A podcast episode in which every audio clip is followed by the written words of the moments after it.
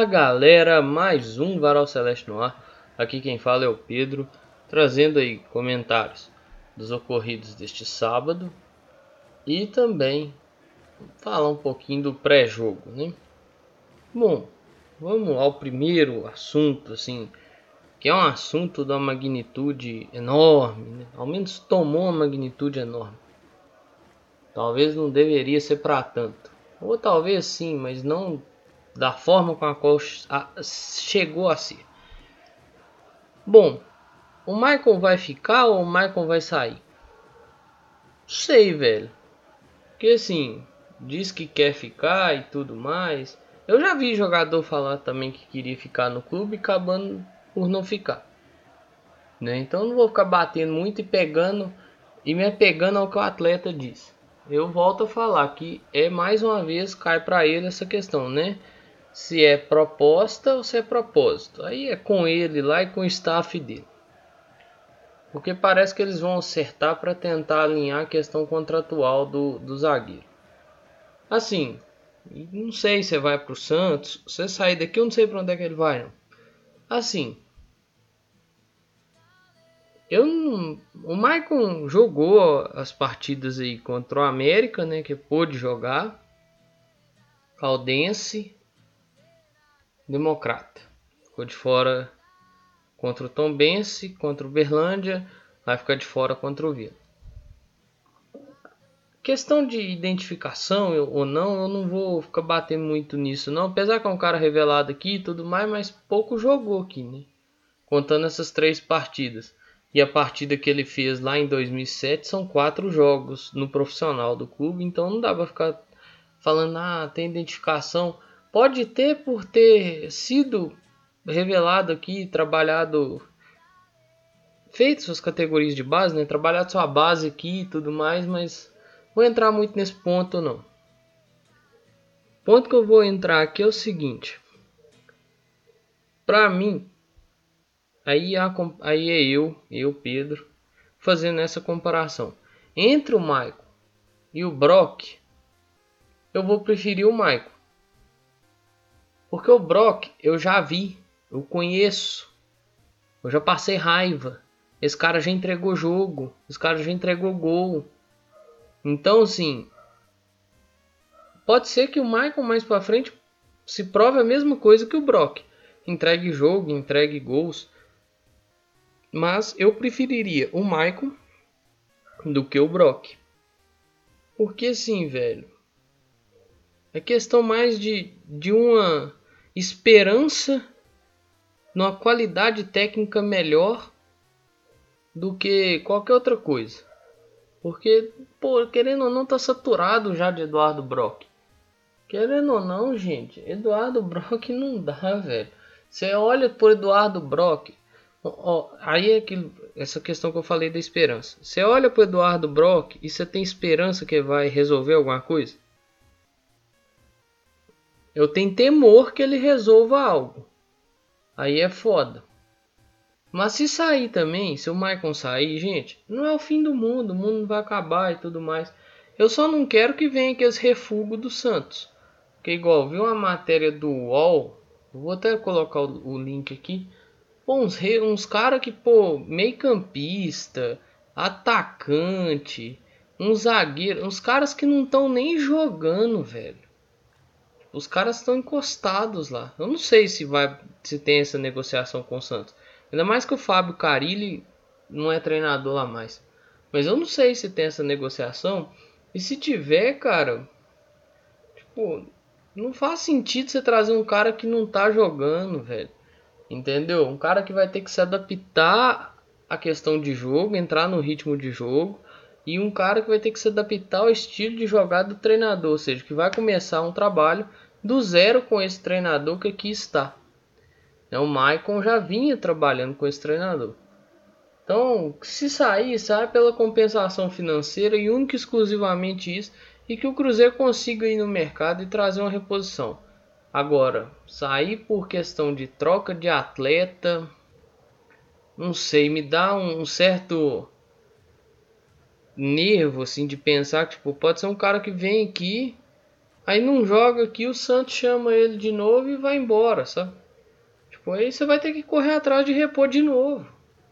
Então é melhor você ter uma segurança do que você ficar é, tendo que correr atrás de reposição. Volto a falar, se sair, o mundo não vai acabar, beleza? Só que sair um cara para vir refúgio, para vir cara que não joga lá, talvez não vá jogar aqui, melhor nem nem melhor nem inventar moda. Tipo, uma troca não inventa moda. Faz, se for para sair que faz o simples. Sai sem esse trem de vir refúgio, beleza? É, o Edu tá numa fase muito artilheira vibrou pra caramba com a fala do Ronaldo e tudo mais, ficou feliz. Quem não ficaria, né? Convenhamos. Mas assim, é bom demais você ver que o Cruzeiro tem um atacante artilheiro. Porque nas outras temporadas, esse começo de temporada, o atacante não era artilheiro. Né? Teve uma época que teve o Edilson, Maurício, atacante que eu falo centroavante, viu gente? Camisa 9 lá. É, temporada passada. Gente, temporada passada o artilheiro do Cruzeiro foi o Matheus Barbosa. Artilheiro na temporada inteira foi o Matheus Barbosa. Ele jogou até julho. Olha pra você ver a, a baixíssima eficácia dos, dos atacantes do Cruzeiro. Matheus Barbosa jogou até julho. Foi artilheiro do time. 7 gols no ano. 7 gols. 7 gols. O Edu tem gol contra o RT, que é um gol que ele antecipa, né? Vem um, um cruzamento e ele chega escorando essa bola pro gol. Gol contra Caldense, na jogada de escanteio que o Maicon escora a bola pro Edu. Gol contra o Democrata, que ele se posiciona atrás do Maicon, antecipa o marcador e consegue fazer o gol. E gol agora contra o Berlândia, que faz um, uma boa proteção, uma, meio que uma finta, né? E consegue a finalização, não foi tão boa, ele mesmo reconhece, mas consegue o gol. E era para ter cinco, ele não era para ter só quatro gols, ele era para ter cinco. Porque o senhor Marciano, eu não vou, eu não vou deixar de toda vez que eu falar dos gols do Edu, eu não vou deixar de citar o que foi feito no jogo contra o América, cara. Não pode ser esquecido isso de maneira nenhuma. E não vou deixar de citar o nome do camarada. O senhor Marciano da Silva Vicente tirou o, que seria o quinto gol do Edu. Né? Ou seja, teria uma média muito boa, né? Porque só não joga um, um, jogo dessa temporada. Que é aquele jogo que muita gente é poupado lá contra Tom Benz. Contra o Tom Benz. É, jogou contra o RT, passou em branco contra o Atlético, passou em branco contra o América, né? Que o Marciano assaltou o Edu. Gol contra o Caldense, que jogou, jogou contra o Democrata e agora contra o Berlândia. Ou seja, seis jogos, quatro gols. Quanto tempo que a gente não via isso, né? Nessa nesse tempo curto, assim. Né? Quanto tempo a gente não via isso? Então é algo positivo. Esperamos que continue. Eu gosto sempre de lembrar. Isso é campeonato mineiro. A régua é mais baixa e tudo mais. Ele se provou na temporada passada na Série B. Né? Lá, claro que no Brusque a pressão era diferente, tinha uma pressão muito diferente do Cruzeiro, né? uma pressão de um time que veio da Série C e tinha pressão de se manter na Série B. Aqui no Cruzeiro é o terceiro ano de Série B. A pressão é diferente, a pressão é para subir, né? Até porque o Cruzeiro está enfiado nessa lama aí tem dois anos já indo para terceira disputa de Série B e tá foda de sair, né? Então vamos ver. Se provou lá, a dificuldade ela vai aumentando, né? Mas vamos com calma. Tem jogo Copa do Brasil essa semana, tem clássico daqui a pouco, daqui a pouco começa a Série B e aí é ver como que evolui. Nós torcedores, torcemos para que evolua cada dia mais e de uma forma muito positiva, né? Que é aquilo que eu falei lá no começo lá da temporada. Se ele e o Thiago, que vão disputar a posição aí por hora, se não chegar mais ninguém, se ele e o Thiago, que vão disputar a posição aí por hora, forem brigar mesmo pela posição e cada um fazer gol toda vez que entrar, é lindo demais pro torcedor do Cruzeiro vai comemorar muito, vai ser benéfico para os dois, vai ser benéfico para o Cruzeiro, vai ser uma coisa linda, né? Então é, é pensar nisso aí, beleza? Bom, o, Pelo, o Pessolano elogiou os garotos, eu até falei isso no episódio de ontem, e o Pessolano quer ver os meninos na, em partidas com, com certa pressão, né? Então acho que talvez amanhã teremos uma garotada também jogando, ou tendo oportunidade de iniciar, ou tendo oportunidade de entrar no decorrer do jogo. Amanhã não, né? Hoje. Aí, daqui a pouco eu vou falar a lista de relacionados e o que eu cheguei a pensar para chegar nesse tipo de fala. Né? Unir nessa fala do Pessolano, que quer ver num jogo de pressão e tudo mais. E unindo meu pensamento aqui, eu vou brincar, também entrar nessa brincadeira, que eu tô achando isso divertidíssimo. Todo mundo tá tentando acertar o time do Cruzeiro. E não tem ninguém acertando nada. Mas eu tô achando isso maravilhoso. Então eu vou tentar fazer isso aqui também. Beleza? Aí as duas, para finalizar essas coisas de notícia e partir pro pro pré-jogo. Um é, não sei de onde é que surgiu, Rames Rodrigues no Cruzeiro, gente não faz o menor sentido isso.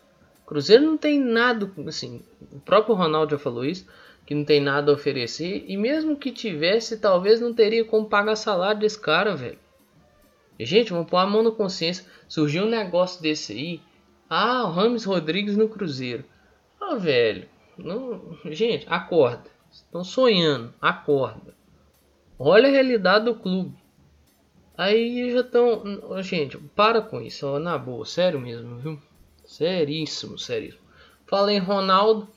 Ele falou da questão do, de amistoso né, entre o Valladolid e o Cruzeiro. Ele está muito satisfeito com o Valladolid lá, que parece estar em terceiro, indo bem, né? Podendo ter chance real de, de acesso. Mas assim, Aí é uma coisa que tem que ser pensada e certamente ele vai pensar nisso aí, que é a questão do da data, né? Questão de datas, porque o calendário nosso é um, o calendário espanhol é outro. Lá começa em agosto, setembro, vai até maio, junho, né? Aqui é outros 500, aqui começa em janeiro, vai até dezembro. Então, aí não tem muito espaço. Talvez no fim do ano com a parada para a Copa do Mundo. Mas isso é muito, talvez, assim, bem. É porque, igual, igual, os jogadores aqui entram de férias, né? Porque encerra a temporada e lá eles vão estar no meio de temporada. Então seria um negócio muito no talvez, assim. Então é ter paciência com isso aí. Quem sabe aconteça. Mas até lá é aguardar. E o Cruzeiro encara o Vila Nova. Já saiu os relacionados, né? O jogo é às 11 da manhã. E temos aí algumas mudanças assim. Vamos lá. Goleiros. Denivis e Rafael Cabral. Defensores. Eduardo Brock, Giovanni Jesus, Oliveira, Matheus Bidu, Rafael Santos e o Everton. Matheus Silva e Sidney estão fora. Sidney por lesão, Matheus, eu não, não ser bem franco, eu não sei o porquê. Meio campistas, aí tá na relação do clube dessa forma. A relação, a imagem que eles soltam lá no, no perfil do clube.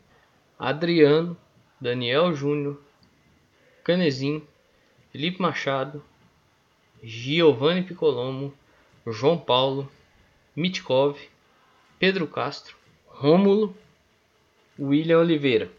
Atacantes: Bruno José, Edu, Thiago, Vitor Roque e Vagninho. Vitor Leque ainda continua fora, né? entrega preparação física. Aí tem aqueles desfalques, né? o Maicon, que já foi falado. E algumas peças que eu acho que por rodagem, igual o Marco Antônio, também parece preservado aí. Então assim, um time pode ser bem modificado assim, né? Igual eu acho que vá com o Rafael Cabral. Romo, meu Deus do céu. O inferno. É... Oliveira, eu não sei se vai com Oliveira ou com o Everton. E o Eduardo Brock pela esquerda. Ou aí que para mim a maior dúvida assim, é a zaga. Se vai ser o Everton e Oliveira, o Everton e Brock, ou ele vai repetir a zaga do último jogo, Oliveira e Brock. E para mim é a maior dúvida. Talvez o Rafael Santos jogue esse jogo. Né? Vamos ver. Aqui eu, eu cravaria o Rafael Santos. Mas até sair ali 10 horas da manhã é difícil cravar qualquer coisa. Aí talvez iria de Adriano, Machado,